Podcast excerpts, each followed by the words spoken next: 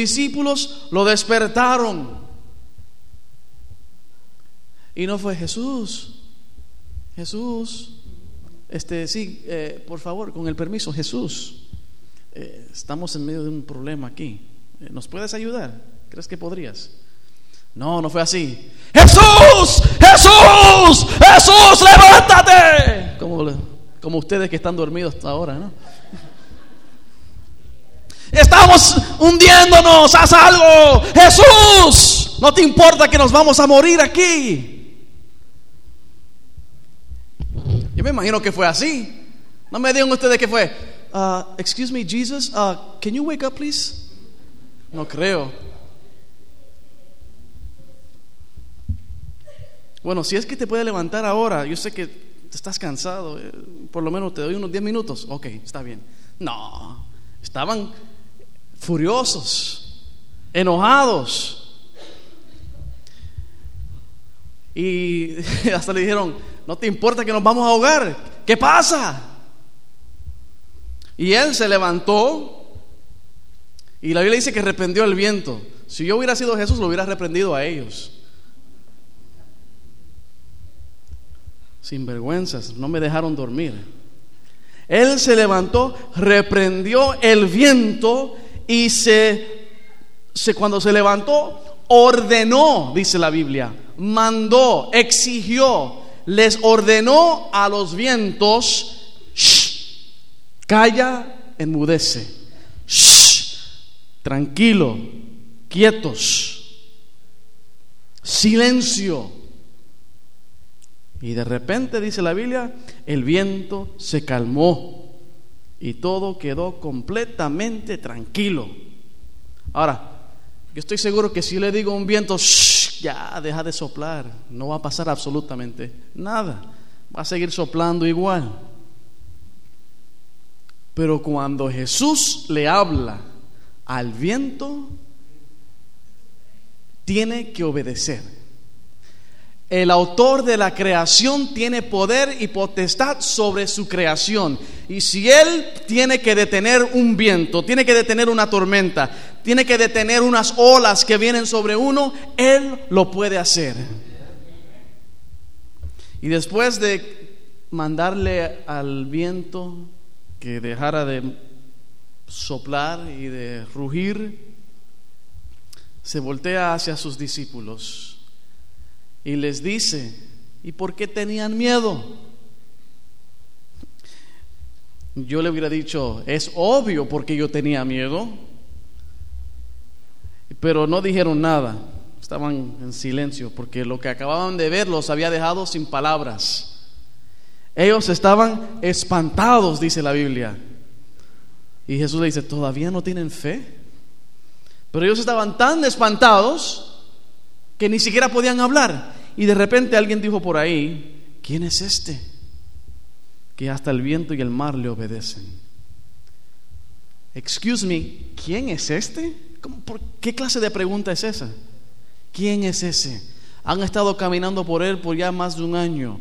Lo han conocido, ha hecho milagros, ha sanado a enfermos, ha predicado y las personas se cambian sus vidas por completo. Y ahora se preguntan, ¿quién es este? Estaban con miedo por la tormenta, pero creo que después que la tormenta se calmó, estaban aún más temerosos. No ahora del viento, sino ¿con quién ando yo? Este realmente tiene que ser hijo de Dios. Antes lo sabían, pero teóricamente. Antes estaban caminando con Jesús, pero todavía parecía que lo hacían por estar con Jesús. Jesús tenía un mensaje especial, lo querían seguir, era una persona diferente. Sí, las personas se sanaban y quizá pensaron, bueno, quizá Jesús usó unos métodos naturales para sanarlos, pero no hay ningún método natural para parar un viento y una tormenta.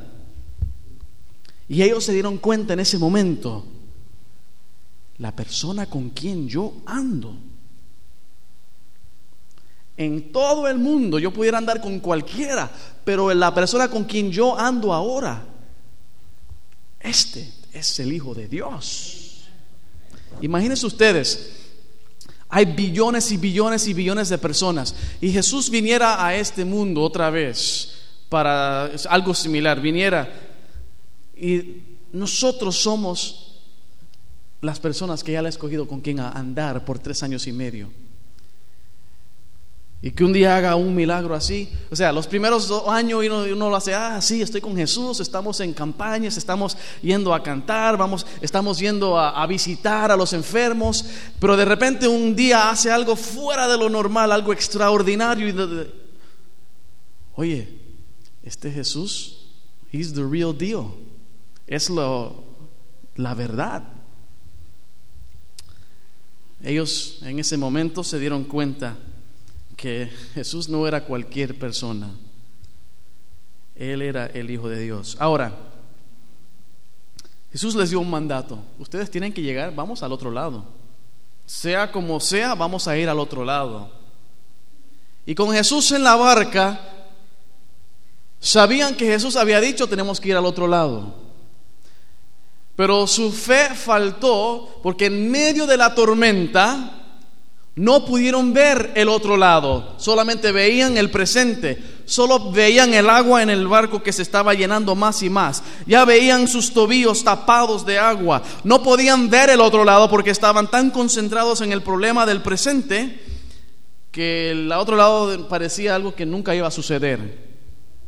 Pero Jesús había dicho, vamos al otro lado. Jesús nos ha dicho a nosotros, vamos al otro lado. El otro lado es la tierra que Él nos ha prometido, una tierra eh, eh, celestial, una, la tierra de, la Canaán celestial, decimos nosotros, porque la Canaán era, la tierra prometida a los israelitas. Pero Jesús nos ha dicho que si Él se fuera, Él va a regresar una vez más para llevarnos para que donde Él está, nosotros también estemos. Él nos ha dicho, vamos a ir al otro lado. El otro lado es el cielo. El otro lado es la tierra que yo les he prometido. Vamos a ir al otro lado. Y nos subimos al barco con Jesús. Vamos al otro lado. Emocionados. Pero a veces, no a veces, muchas veces y casi siempre, desde el momento que decimos, vamos al barco, vamos a subirnos y vamos a llegar al otro lado, hasta el momento, hasta que lleguemos, hay tormentas en el camino. Hay tormentas, se desatan fuertes tormentas, hay olas que azotan nuestras barcas. Y a veces nos sentimos que nos vamos a ahogar, nos vamos a hundir.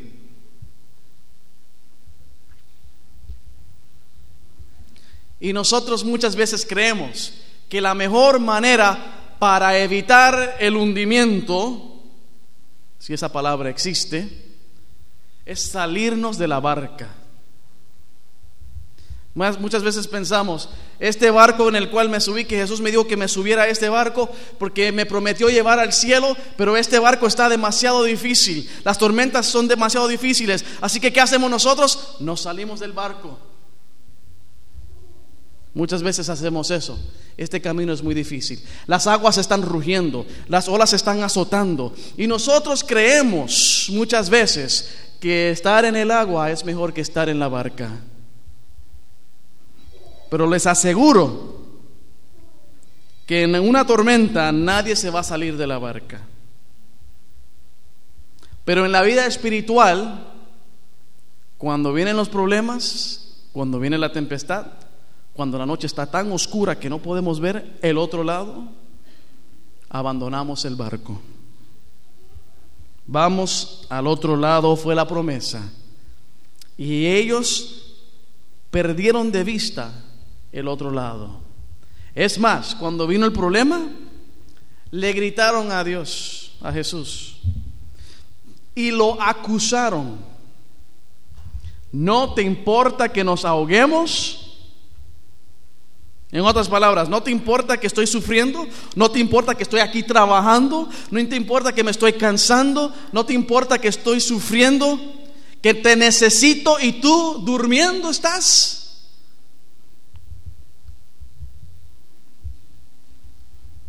Y miramos hacia el cielo. ¿Dónde estás, Dios? Te necesito en esta tormenta. Jesús estaba durmiendo, pero cuando se trata de nuestra vida espiritual, cuando se trata de nuestra salvación, Dios nunca duerme. Y vamos a decir que se durmió, de verdad, pero se durmió, como dice la Biblia. No importa, porque mejor es tener a Jesús dormido en el barco que tenerlo dormido en la orilla de la playa. Ahora, si Jesús se hubiera quedado y ellos hubieran ido solos, ya es otra cosa. Pero con Jesús dormido en el barco lo prefiero mil veces más que el Jesús dormido en la playa. Porque Jesús está con nosotros, está en la barca. Y Él no abandonó la barca y no nos va a abandonar a nosotros. Es más, Él estaba permitiendo que eso sucediera para ver qué van a hacer los discípulos. ¿Qué vamos a hacer? Y en el momento quizá hicieron todo lo posible. Somos profesionales, somos pescadores, hay que hacer esto, hay que hacer aquello. Pedro agarra aquella malla, Juan agarra esa palanca, eh, Andrés hace esto, tira algunas cosas fuera del barco para que sea más liviano y dieron instrucciones que siempre se daban para saber cómo arreglar el problema. Pero en lo último que pensaron fue, ¿por qué no le pedimos a Jesús que venga y arregle este problema de una vez y por todas? Yo creo que fue el último recurso. Bueno, no nos funcionó absolutamente nada. Nuestro, nuestra experiencia, nuestra educación no nos sirvió para nada aquí. Así que vamos a suponer que un relámpago de repente salió y, y se alumbró todo el lago y de repente, ¡ah! Ay, ahí está Jesús, se me había olvidado. Lo acaban de verlo porque el relámpago salió. Eh, muchachos, vamos a buscar a Jesús y lo buscaron. Muchas veces dejamos a Jesús para lo último, dejamos a Dios para lo último. Yo arreglo el problema, yo me metí en el problema, yo me salgo. Eh, no, si, si, yo busco a Dios, yo no soy suficientemente bueno, soy persona mala, soy, este, no tengo morales, soy un pecador, Dios no me puede perdonar. No, yo no puedo ir delante de Dios porque si voy delante de Dios me va a castigar porque yo he sido tan malo, no me va a escuchar, no me va a hacer caso. ¿A quién soy yo para ir delante de Dios? Decimos. Y lo dejamos para lo último y sufrimos, nos cansamos, trabajamos más de la cuenta, nos ponemos ansiosos, no sabemos qué hacer para arreglar el problema. Cuando Jesús siempre ha estado ahí con nosotros en la barca. Y a Jesús no le importa cuál sea nuestra situación, no le importa si tú te has, lo has abandonado, no le importa si tú has, eh, lo has, has fracasado una y otra vez. Jesús te recibe tal y como eres. Él te acepta tal y como eres, con todos y nuestros defectos. Él está en la barca con nosotros, Él está en la tormenta con nosotros y Él está esperando que vengamos delante de Él a buscarlo y para buscarle ayuda de Él, porque Él es el único que puede calmar la tempestad. Nosotros podemos tratar de manejar el barco, pero la tempestad no lo podemos manejar. Por eso necesitamos que Él se levante y cuando Jesús se levanta, todo el mundo está, ok, ¿qué va a hacer? Reprendió el viento y ordenó al mar, al mar, silencio, cálmate. En inglés, peace, be still. ¿Qué pueden hacer unas palabras? Pero cuando Jesús los dice, es otra cosa. Puede pasar mucho. ¿Por qué tienen tanto miedo? Porque no confiábamos que se iba a lograr. No pensábamos que era tan fácil. No pensábamos que tu poder era tan grande para poder hacer esto que realmente yo pensé que yo tenía que hacer algo para arreglar el problema. Quizá yo pensé que tenía que trabajar un poquito más o pedir un poquito más o ser un poquito mejor, una mejor persona. ¿Por qué está tan miedosos? Porque yo no creía que tú lo podías hacer y ahora lo hiciste. ¿Todavía no tienen fe? Dice Jesús estaban espantados, espantados. ¿Dónde estás tú en, esta, en este escenario? ¿Estás en el barco o te tiraste ya del barco? O quizá todavía se está en la orilla porque no le has dado el permiso, no, no has recibido la invitación de Jesús de subámonos al barco y vamos al otro lado. No te prometo que no va a haber tormentas, pero yo sí prometo que voy a estar en la barca contigo. ¿Dónde estás tú? ¿Dónde estás tú? ¿Estás cansándote en el lago? Ay, este viaje está largo, tengo que llegar al otro lado. Y la tormenta, las olas vienen y me pegan y me echan más lejos hacia atrás. Y no puedo progresar, pero voy a llegar al otro lado. Y ahí nos cansamos. Y si, si nos pudiéramos salir de, de, la imagen y mirar hacia arriba, donde estábamos en el lago, no hemos avanzado absolutamente nada. Porque avanzamos cinco pies y las olas nos, nos regresan diez. Nosotros queremos llegar al otro lado solo, sin Jesús, y no se puede. Así que nosotros, ¿dónde estamos en esta historia?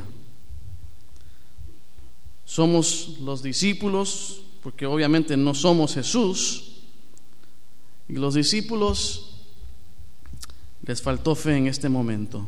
Pero nosotros lo estamos leyendo hoy para que podamos ver vernos a nosotros mismos primeramente, porque aquí estamos todos nosotros en algún lugar. Y al mirarlo y al leerlo y a ver la experiencia de ellos, ahora tenemos que decir, aquí estoy yo, ¿qué voy a hacer? hay dos invitaciones. La primera es, súbete al barco. Vamos al otro lado. Acepta la invitación de Jesús. Y la otra es, ya que estás en el barco, o si has estado en el barco por mucho tiempo, ¿dónde está nuestra fe cuando viene la tormenta, cuando azota el mar, cuando el viento ruge? ¿Estamos con miedo? ¿Estamos faltos de fe? ¿Estamos gritándole a Dios? Estamos echándole la culpa a Dios.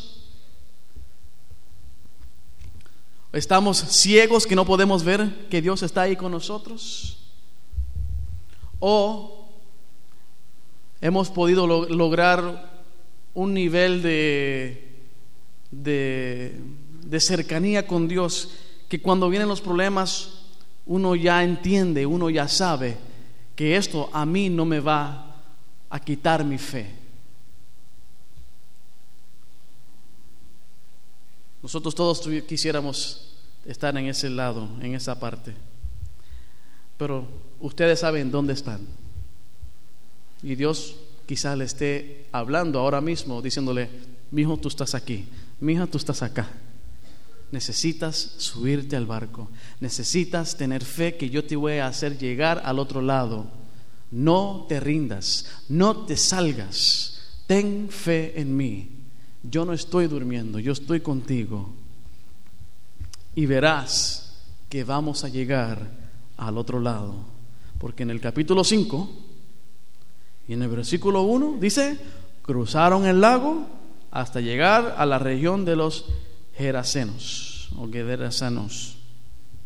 Llegaron, llegaron, llegaron al otro lado. Porque cuando Jesús dijo, crucemos al otro lado, él se comprometió a la misma vez a estar seguro de que iban a llegar al otro lado. Y cuando Jesús dice algo, se va a hacer. Quizás no vaya a ser como nosotros creemos y pensamos que va a ser. Bueno, si Jesús me invita, todo va a ser color de rosas, calles de oro, ningún problema, sin ningún hoyo en la calle, todo va a estar perfecto. No, no necesariamente.